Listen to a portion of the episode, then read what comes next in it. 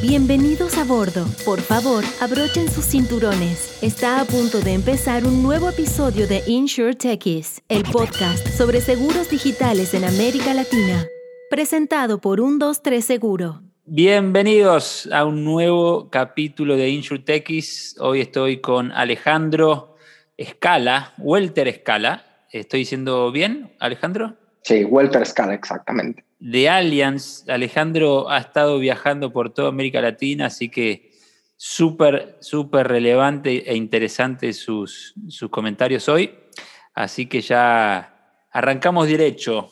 Eh, Alejandro, ¿cómo arrancaste en el mercado de seguros? Algo siempre divertido se encuentra en esas historias. Seguro. Bueno, antes que nada, muchas gracias por, por invitarme, por tenerme acá, compartir un poco de eh, lo que ha sido mi historia, mi eh, conocimiento de seguros. Así que, ¿cómo llega a seguros? Creo que como la mayoría de la gente, con un gran accidente, no hay mucho más. Nadie lo planea, nadie verdaderamente estando en la escuela o saliendo de la escuela, creo que el 90% ninguno había pensado estar en seguros. Entonces, prácticamente yo estaba estudiando todavía muy joven en los primeros semestres de la universidad y ahí en la bolsa de trabajo yo quería empezar a tener algún tipo de experiencia laboral, ver qué salía, empezar a tener mi propio dinero como cualquier persona. Me buscaron de Alianza en su momento, este, ya hace algunos años. Y bueno, como primera experiencia dije, bueno, vamos a ver qué es esto, este, de qué se tratan los seguros. Tú te imaginas lo de siempre, ¿no? Seguros, autos y no mucho más. Y entré y bueno, eh, casi tres años después aquí sigo eh, la realidad es que te encuentras en un mundo completamente diferente que cuando lo escuchas de fuera no sabes lo que significa lo que es seguro, ¿no? Este, todo lo que tiene que ver a nivel riesgo, la parte de contribución social, la parte humana que creo que la gente no ve. Entonces, eso te va atrapando poco a poco y bueno, hasta la fecha no he salido o no he podido salir porque no quiero salir por el momento. Y bueno, sos mexicano, Alejandro. Eh, yo te conocí cuando cuando viniste a trabajar a Argentina, Allianz Argentina, y ahora estás en Allianz Brasil, así que estás, en, tenés un pie o tuviste eh, paso por los mercados, los tres mercados más grandes de América Latina. Em, ¿Cuáles son las diferencias que ves vos entre México, Brasil y Argentina? Mira, la realidad es que hay muchas diferencias, ¿no? Y todo parte tal vez de, de temas coyunturales, de qué punto está cada uno de los mercados. Este, por un lado, tienes a veces más desarrollado cierto sector, ya sea el de vida, donde, por ejemplo, en México está mucho más penetrado que posiblemente en Argentina, donde perdió algo de, potencia atrás en el 2000, 2001, cuando vino la crisis y hubo mucha cancelación de pólizas de vida. Pero me gustaría contestar la pregunta tal vez desde otro ángulo, es decir, ¿dónde están las similaridades u oportunidades que se ven en toda América Latina, o más, al menos en los tres países en los que he estado. Creo que tenemos la, característica de ser eh, una región con mucho potencial, pero desde mi punto de vista poco explotado aún. Eh, y esto desde donde lo veo, creo que tiene mucho que ver por un lado con la regulación, donde eh, tenemos una regulación, y esto es un punto de vista muy personal, creo que aún atrasada comparada con otras industrias, como es la bancaria, como es este, tal la de, la de eh, productos que, que, tienen ciertas flexibilidades que hoy en seguros todavía no tenemos. Eso por un lado. Y también eh, por el propio sector asegurador, en donde, y esto es una crítica que creo que hacemos en general a todo, eh, el sector asegurador tal vez se quedó un tiempo atrás en términos de la vista que pone hacia el, el, cliente, ¿no? Nos empezamos a meter mucho a la parte técnica, que sin duda es el corazón de los seguros y hay que tenerlo bien eh, eh, eh, bien alineado, bien identificado, pero siempre balanceando hacia las necesidades del, cliente, del mercado, etc. Entonces yo creo que tenemos mucho potencial de innovación, tenemos mucho potencial de seguir desarrollando nuevos productos, nuevas coberturas que satisfagan a un cliente que tiene una tendencia cada vez más eh, eh, evolutiva en ese, en ese sentido. Y ahí está. ¿Y cuál es esa visión del mercado, el futuro, ¿no? ¿Qué, ven para adelante? ¿América Latina se sube a esta ola de digitalización? ¿Es una oportunidad o una amenaza? Mira, para mí definitivamente el tema digital, y creo que ahora este periodo de pandemia ha llegado a confirmarlo, es una oportunidad. y hay que ver desde qué punto y bajo qué contexto lo atacas. Por un lado, te da este, eficiencia a todos los que participamos en la industria de seguros, ¿no?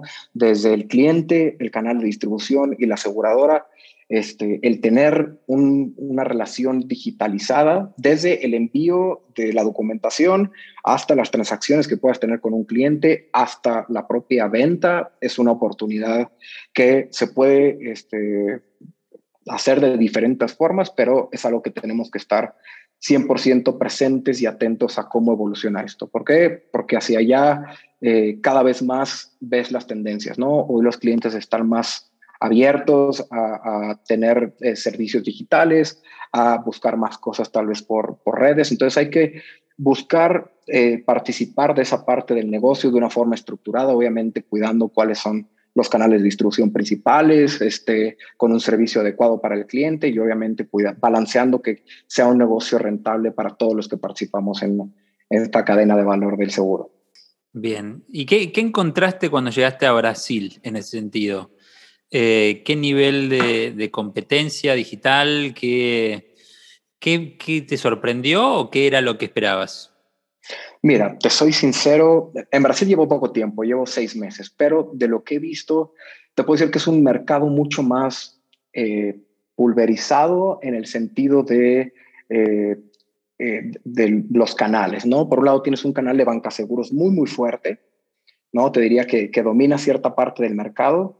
Y luego tienes un mercado de, de, brokers o agentes de seguros completamente independientes que también eh, por lo regular tienen una tendencia tal vez este, eh, tener su cartera más distribuida, con más aseguradoras, lo cual también genera cierto grado de complejidad para el propio eh, distribuidor, ¿no? Si no tiene sus plataformas lo suficientemente establecidos y bien conectadas, al final gestionarse con 10, 15 aseguradoras es imposible. Eso creo que fue lo que más me sorprendió al menos en este corto plazo en Brasil, el cómo puede asegurar un intermediario el ser verdaderamente eficiente, si es conveniente, y esto no tengo la respuesta aún para ellos, trabajar con 15 o trabajar con 3 o 4. Desde mi punto de vista, esa visión es clara en donde este, creo que tienes que, que escoger eh, bien con quién te identificas, con quién eh, hace sentido trabajar y obviamente tener este, el mayor esfuerzo para también darle el mayor beneficio al cliente. Sin dudas. Em, y en ese sentido, ¿ves grandes diferencias con tu México natal? Porque en México también tenés bancos muy fuertes eh, operando en, el, mercado de seguros. Eh, y también tenés los, productores, los agentes de seguros, pero creo que en Brasil son más fuertes, ¿no? La, la, banca Assurance eh, parecería tener más, mucho más peso. Sí, te diría, este, en términos de, de, concentración o shares del mercado, y no tengo los números exactamente, pero te diría que Brasil tiene un gran peso en la parte de banca Assurance, luego vendría México y luego eh, Argentina en cuanto a penetración de, de los diferentes bancos. Ahora, creo que el, tener una presencia de un banco eh, genera, por un lado, beneficios y por otro lado, te genera también el estar constantemente identificando las oportunidades. ¿Por qué? Porque el banco, su core business es otro. ¿no? Es la parte bancaria, tarjetas de crédito, cuentas de cheques, todo lo que tiene que ver con bancos. Y ahí ellos están un paso adelante en términos de innovación, ¿no? Lo que es contacto con el cliente, servicios online, etcétera. Y eso poco a poco lo trasladan a seguros, lo cual está bien porque eh, nos ayudan también a nosotros seguir evolucionando y tal vez identificar algunas oportunidades que desde el sector asegurador podemos eh, eh, adquirir. Ahora, una gran ventaja que, que, ahí tienen los bancos y que hay que tener nosotros siempre presente como aseguradora es este, el enfoque al cliente, ¿no? Y ahí es donde Alianza está trabajando hacia adelante, es decir, ¿Cómo podemos satisfacer a un cliente donde vamos a tener poca frecuencia de contacto con el cliente? Porque la realidad es que nosotros como, como aseguradoras o en el sector asegurador tenemos pocos touch points con el cliente en donde podemos darle una experiencia diferente o excelente, ¿no? Al momento de la venta, al momento del siniestro, que es un momento de estrés que claramente eh, muchas veces el cliente no quiere eh, vivir, o al momento de hacer algún cambio en la póliza. Entonces son tres momentos en la vida del cliente donde le podemos demostrar la alta calidad de servicio. Y ahí es donde como alianza estamos verdaderamente poniendo el foco a decir, tenemos pocas oportunidades, hagámosla valer para que esto en el largo plazo sea, eh, se convierta en una mayor fidelidad, en un mayor este, volumen de cliente y también en el marketing eh, boca a boca, como se dice, ¿no? De la experiencia que le podemos generar al cliente. ¿Cómo entra la tecnología a esa ecuación? ¿No? Es, supongo, algo fundamental para dar servicio eh, en escala. Seguro. Y ahí es un tema, es un tema de, educación de nosotros mismos, este, del canal y del propio cliente. Ahí la tecnología juega un rol clave desde el punto de vista donde el cliente tiene que tener, por un lado, productos simples que entienda de inicio para que al momento en el que pueda hacer alguna modificación de la póliza, pueda hacer cualquier tipo de transacción, entienda qué es lo que está haciendo.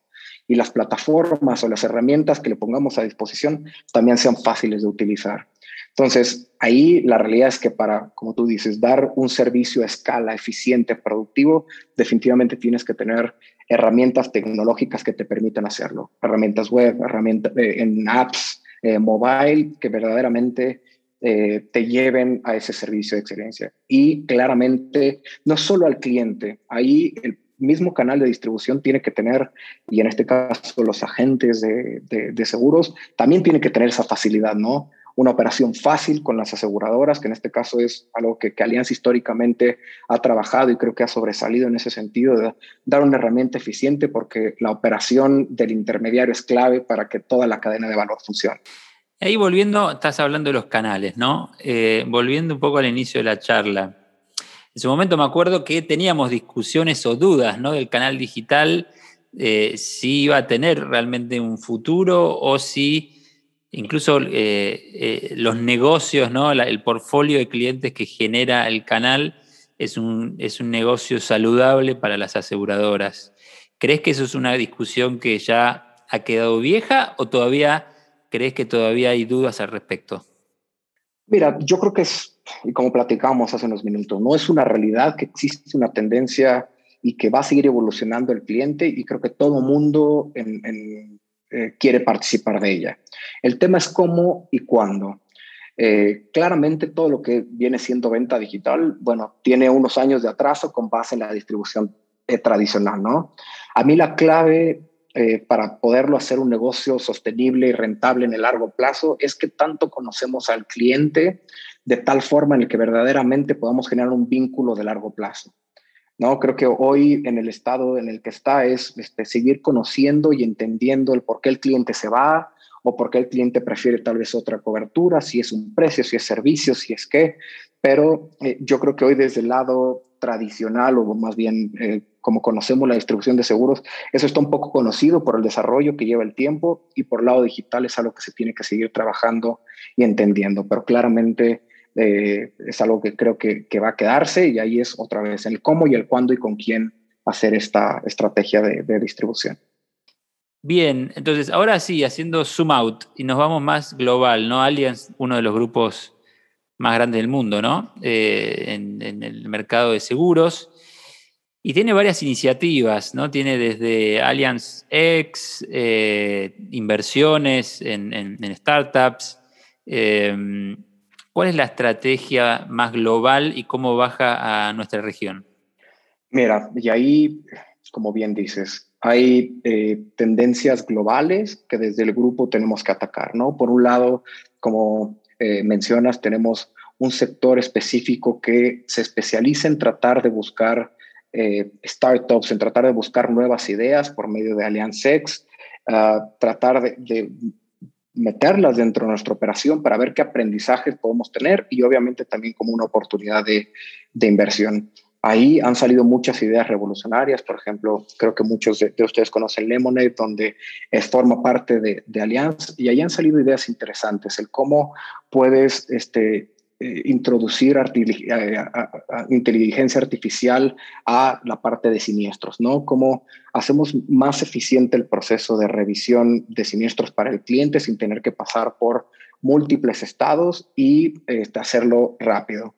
Eh, eso es uno de los ejemplos. También mucho en Europa se está viendo el tema de telematics, cómo podemos incorporar eh, la experiencia, y en este caso específico de autos, de, manejo de un cliente a su tarifa, eh, de tal forma el que verdaderamente sea un producto customizado desde un punto de vista eh, o comportamiento del cliente, pero bajo una estructura eh, igual o paquetizada para el cliente, ¿no? Las coberturas, todo eso es exactamente lo mismo y todo lo demás se va componiendo con base en el comportamiento del cliente. Esto estamos tal vez algunos años en, en América Latina, pero toda esta tendencia va bajando poco a poco. ¿Cuál es hoy el principal foco del grupo? Y lo mencionaba hace unos momentos en las otras preguntas, va siempre enfocado a el cliente. ¿Qué tenemos que hacer diferente para verdaderamente sobresalir hacia eh, lo que está buscando el cliente y es conocerlo más. ¿Por qué? Porque creo que hoy las aseguradoras, pocas están interesadas en preguntarle al cliente qué te pareció tu proceso de venta, qué te pareció tu proceso de siniestro, qué te pareció tu propuesta, tu, tu proceso de cancelación, por decir cualquier cosa, y aprender sobre ese ciclo de, del cliente, ¿no? ¿Cómo podemos incorporar el feedback del, del cliente al, a poder eh, de alguna forma incorporarlo en nuestros procesos y hacerlos más simples y sencillos? Siempre buscando la eficiencia, la digitalización y la escalabilidad del mismo proceso eh, per se. Este es uno de los grandes pilares que está hoy como tendencia del grupo. La segunda es también toda la parte de excelencia técnica. Y aquí sí, como aseguradora, tenemos que asegurar el tener eh, los mejores, las mejores herramientas, las mejores personas y los mejores recursos para eh, asegurar que hoy nuestros productos son competitivos, son rentables, eh, incorporan la mayor información posible disponible en el mercado de forma legal, por supuesto, para que cada vez nuestras tarifas y nuestras este, propuestas hacia el cliente sean más y más este, específicas.